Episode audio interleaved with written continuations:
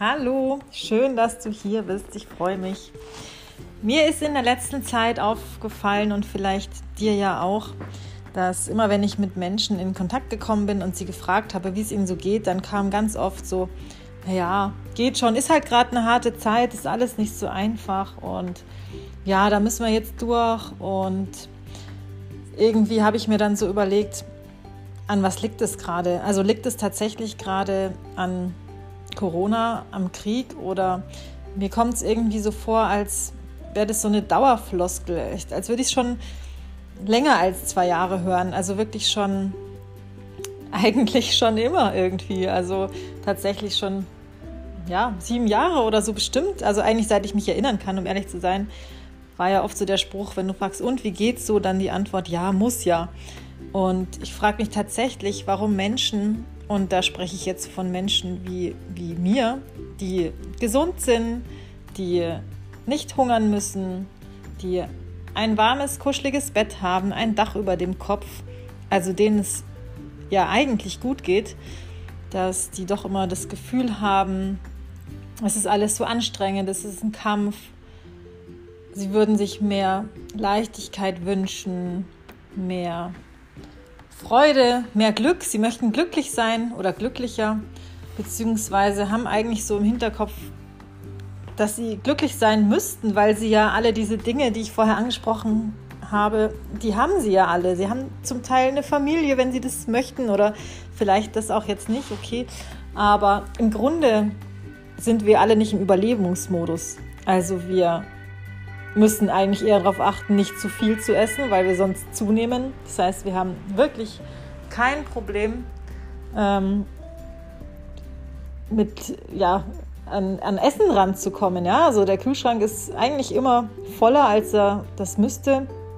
Wir leben eigentlich im absoluten Überfluss und haben trotzdem das Gefühl, es passt nicht oder es ist alles anstrengend.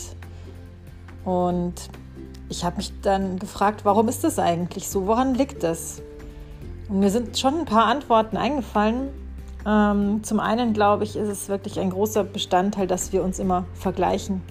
Wir vergleichen uns mit anderen und das passiert ganz automatisch, wenn wir Facebook aufmachen und Instagram aufmachen. Wir sehen die tollen Urlaube, die, das harmonische Familienleben, das super aufgeräumte Wohnzimmer, super stylisch eingerichtet. Wir sehen, dass unsere Freunde oder vielleicht nur Bekannte oder flüchtige Bekannte oder Menschen, die wir gar nicht kennen, super schick essen gehen, ein Cocktail trinken oder hier ein Champagner, hier Schuhe kaufen, hier Handtäschchen, Tütü und überhaupt. Und wenn wir uns damit vergleichen, dann kann es uns ja nur schlecht gehen. Und wir dürfen nicht vergessen, dass es ja auch nur eine Momentaufnahme von denjenigen ist. Also nur weil die jetzt mal schick essen gehen oder das Wohnzimmer gerade mal frisch aufgeräumt ist und mega stylisch, heißt es ja zum einen nicht, dass bei denen alles tippitoppi ist, dass die mega glücklich sind. Und zum anderen gönne ich diesen Menschen natürlich auch, dass sie mega glücklich sind. So soll es ja auch sein. Aber jeder hat seine Probleme und wir dürfen uns nicht täuschen lassen von dieser Momentaufnahme und dürfen aufhören, uns zu vergleichen mit anderen. Umso mehr wir bei uns selbst sind, umso zufriedener werden wir auch wieder. Da bin ich mir ganz sicher. Und wenn ich dann mal frage, ja, was macht dich denn glücklich? Und dann sehe ich ein riesengroßes Fragezeichen im Gesicht meines Gegenübers, wo mir wieder klar wird, Vielen ist nicht bewusst, was sie glücklich macht. Und wenn du nicht weißt, was dich glücklich macht, wie sollst du dann glücklich werden? Wenn du immer nur weißt, was dich nicht glücklich macht, dann bleibst du darin auch hängen. Also wenn, wenn du sagst, ich will weniger Stress, ja, in welchem Bereich möchtest du weniger Stress? Was konkret würdest du dir wünschen, wie dein Alltag in der Zukunft ausschaut? Stress heißt für jeden was anderes und Stress kommt immer von innen deshalb würde ich dir einfach wirklich von tiefem Herzen raten, nimm dir die Zeit für dich und überleg dir, was willst du? Was ist Glück für dich? Was macht dich glücklich? Und schreib dir das auf und dann überleg dir einen Weg, wie du da hinkommen kannst. Welche kleinen Hebel zum Teil müssen geändert werden, um du Schritt für Schritt Das heißt nicht, nicht, dass du jetzt einen Schalter umlegen musst und alles ist gut, sondern in kleinen Schritten Dinge veränderst in deinem Alltag, die dazu führen, dass du langfristig glücklicher sein kannst. Das ist doch ähm, das Ziel und der Wunsch von allen. Und jeder möchte ja, dass du glücklich bist. Deshalb schau auf dich, weil dieses Glück, wenn du dir bewusst bist, was dich glücklich macht, dafür bist du selbst verantwortlich. Das kann dir niemand abnehmen. Und das hat nichts mit Egoismus zu tun. Im Gegenteil, wenn du auf dich schaust und wenn es dir gut geht, dann geht es doch auch deinen Freunden, deinen Eltern, deiner Familie ein Stück weit besser, weil sie wissen, sie müssen sich um dich keine Sorgen machen, sondern andersrum. Wenn es dir gut geht und du Energie hast und Kräfte hast, bist du doch viel mehr in der Lage, gut gelaunt mit deinen Kindern zu sprechen und mit deinem Mann oder deiner Kollegin oder wem auch immer, der Frau an der Kasse, ja. Also das ähm, zieht ja sehr, sehr weite Kreise.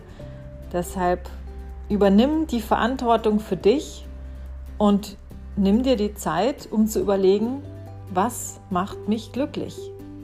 Und dann überleg dir kleine Schritte, was zu tun wäre. Du kannst Aufgaben abgeben, du kannst sagen, dass dir das zu viel wird. Das ist alles in Ordnung. Und du kannst auch deinen Kindern sagen, dass du jetzt mal Zeit für dich brauchst.